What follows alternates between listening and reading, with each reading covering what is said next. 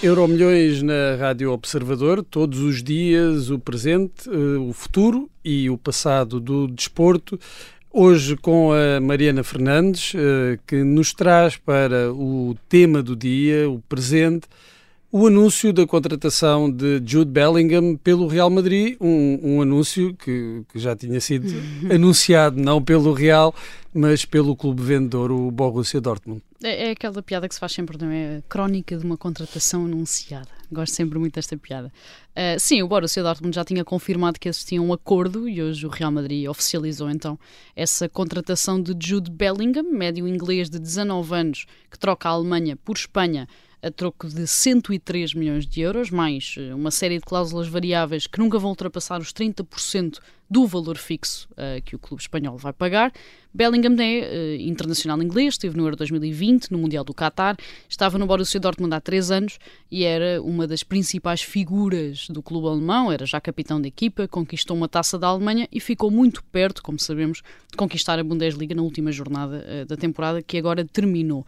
Tem esta história muito particular de nunca ter jogado sequer na Premier League, saltou diretamente do Birmingham, do Championship, portanto, do segundo escalão inglês, para o Borussia Dortmund. Foi a maior transferência da história do Birmingham e tornou-se tão importante para o clube que decidiram mesmo retirar a camisola 22 que usava, sendo que só jogou uma temporada na equipa principal e que tinha apenas 17 eh, anos quando saiu. O Real Madrid continua a tentar uh, renovar-se, reajustar-se para os próximos anos, contratando então aqui uma espécie de primeiro galáctico desta nova era e terminando o projeto prioritário que era reconstruir o meio-campo. Chouameni já tinha chegado na altura em que Casemiro saiu, Eduardo Camavinga foi contratado já a pensar na saída de Tony Kroos e agora chega Bellingham a pensar também na saída de Modric, que vai deixar o Real Madrid em 2024. Ainda assim, a prioridade uh, do Real Madrid continua a ser um avançado. Benzema, Asensio, Mariano e Hazard saíram todos, portanto é preciso encontrar soluções. Harry Kane é ainda a grande prioridade do Real Madrid de Florentino Pérez, ainda que o Tottenham, obviamente, não vá facilitar em nada, nem em deixar o jogador sair, nem em baixar propriamente valores uh, para, para o Real Madrid investir. Uhum. E tens ideia de quem é que poderia uh, ser alternativa caso falhe esta a contratação de, de Harry Kane. Eh, será que o Real Madrid aposta em jogadores mais jovens? Há pouco falavas do, dos Galácticos, mas o Jude Bellingham, apesar de ser sim um Galáctico, até pelo valor da contratação, não encaixa naquele perfil dos, dos anteriores Galácticos, que eram jogadores já consagrados, consagrados que chegavam e, e, e seriam o mesmo uh, se Harry Kane agora claro. fosse para o Real Madrid. Eu, eu acho que o Real Madrid é o próprio inimigo do Real Madrid nesta questão, porque se formos olhar para a política de contratações mais recente do Real Madrid, a ideia de investir muito dinheiro na mesma janela de transferências uh, tem sido um bocadinho recusada, ou seja, uh, é mesmo esta contratação de Jude Bellingham por 103 milhões de euros sai um bocadinho daquilo que o Real Madrid tem feito, pelo menos nos últimos anos. Tivemos anos em que gastaram muito, é facto, 2009 é exemplo disso, Cristiano Ronaldo, Xabi Alonso, Kaká e Benzema chegaram todos no mesmo ano ao Real Madrid, mas lá está, foi a reformulação de uma era. Não sei se estamos a assistir a um novo 2009, em que é necessário voltar a reformular para atingir Uh, os resultados desportivos que depois foram atingidos com essa geração, e estamos a falar, obviamente, das quatro, das quatro uh, Ligas dos Campeões em cinco anos, portanto, houve um resultado desportivo desse investimento feito ainda em 2009 e desse início de construção de um projeto. Se estamos aí, eu acho que a contratação de Harry Kane ou de um jogador de valor equivalente faz todo o sentido para começar a reconstruir, até pela saída da figura que é Benzema. Estamos a olhar para aquilo que é o prolongamento uh, de uma ideia, de um projeto, de um, uma lógica de não gastar muito, muito dinheiro por janela de transferências, então acho que Jude Bellingham foi a grande contratação deste verão para o Real Madrid e que a não conseguir Harry Kane tudo o que poderá vir a seguir será eh, bastante abaixo deste valor dos 103 milhões de euros. Acho que ainda é preciso esperar um bocadinho para perceber o que é que Florentino Pérez quer fazer, seguir essa lógica de facto de reformulação de nova era de Galácticos, tanto 2009 como em 2002, na primeira passagem, ou uh, de continuar esta lógica de gastar pouco, e aqui pouco com muitas aspas, mas de gastar pouco por janela de transferências. Hum. Vamos ver uh, o que é que decide o manda-chuva do, do Real Madrid, Florentino Pérez, é ele quem toma as decisões e vamos ver o que é que acontece nesta reconstrução do Real Madrid. Um, por outro lado, temos aqui para o tema do futuro uma reconstrução, mas esta uh, é literal e não é do Real Madrid, é do seu grande rival. Sim, a demolição de Camp Nou, histórico estádio do Barcelona, começou hoje uh, e dá início principalmente à grande empreitada das obras de renovação que só estarão concluídas em 2026. Estas obras, na verdade, começaram na altura do Mundial do Qatar, sendo que a lotação até já esteve reduzida na segunda metade da temporada por isso mesmo, mas só hoje é que começaram as operações uh, de fundo que vão obrigar o Barcelona a mudar de casa na próxima temporada, porque em 2023-2024 os catalães vão jogar no Estádio Olímpico Montjuic e quem foi a Barcelona sabe mais ou menos onde é que fica, ali perto da Praça de Espanha, que foi uh, usado pelo espanhol entre 1997 e 2009. É verdade. Exatamente, uhum. renovado em 92, para a altura dos Jogos Olímpicos de Barcelona, mas o plano é mesmo uh, que o clube só fique afastado de Camp Nou na próxima, na próxima época, portanto, podendo regressar a casa nos anos seguintes, mesmo com as obras ainda a decorrer. Portanto, a ideia é que as obras de fundo, as obras mais profundas, fiquem uh, completamente finalizadas até ao final da próxima temporada, para que o Barcelona possa voltar a Camp Nou já em 2024 ou 2025.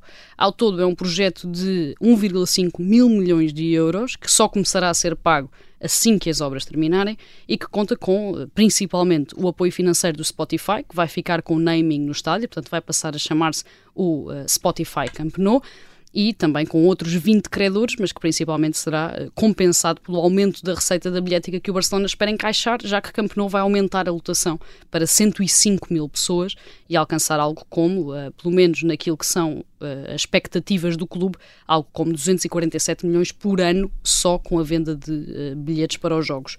No projeto destaca-se a cobertura, portanto, tal como aconteceu com o Santiago Bernabéu, Camp Nou vai passar a ser completamente fechado com os estádios de futebol a serem cada vez mais uma espécie de pavilhão ou de arena e a deixarem de uh, estar abertos, a céu aberto, digamos hum. assim. E com DJs, eh, provavelmente, para, para, fazer a animação.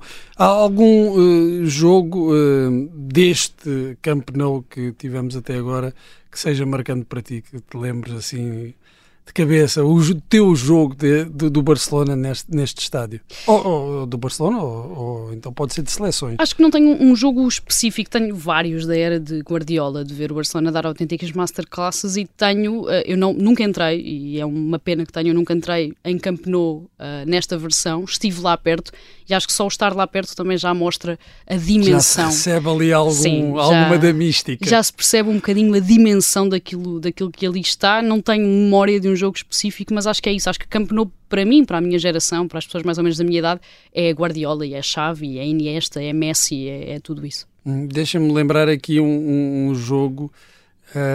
Eu creio que é na época 96, 97, senão não, não, não quero mentir, mas acho que foi nessa época. Uh, é a final da Taça do Rei contra o, contra o Atlético de Madrid. Uh, que foi um jogo, um, um, dos jogos mais extraordinários, de certeza, naquele estádio. Na altura, uh, os portugueses estavam lá bem representados com, com Luís Figo e não só. Uh, Vitor Bahia também estava nessa, nessa equipa, Fernando, Fernando Couto, Couto também. Também, e foi um, um dos jogos mais emocionantes que me lembro de ver neste, neste estádio uh, e, e, claro, nessa altura também do, do, Guardiola, a partir do momento em que a equipa começou a funcionar, também muitos jogos históricos, incluindo um que não, tra, não, não traz grandes recordações aos adeptos do Barcelona, que foi aquela meia-final da Liga dos Campeões contra, contra o Inter. Bem, agora vamos ao passado, já estamos mais ou menos no passado, mas vamos ao passado para lembrar aqui o dia em que, em 2001, o Chelsea contratou um jogador... Hum que uh, se tornou quase um símbolo vivo do clube. Sim, faz hoje 22 anos que Frank Lampard assinou pelo Chelsea, foi precisamente a 14 de junho de 2001, e eu acho que o mais engraçado é, é isso, é que muita gente tem um bocadinho esta ideia assente de que Lampard sempre foi do Chelsea, do Chelsea. nunca foi de qualquer outro clube, e eu acho que esta sensação existe, obviamente, porque ele esteve lá durante muito tempo, foi capitão durante muito tempo, uh, portanto é um símbolo, como dizias, uh, autêntico do Chelsea.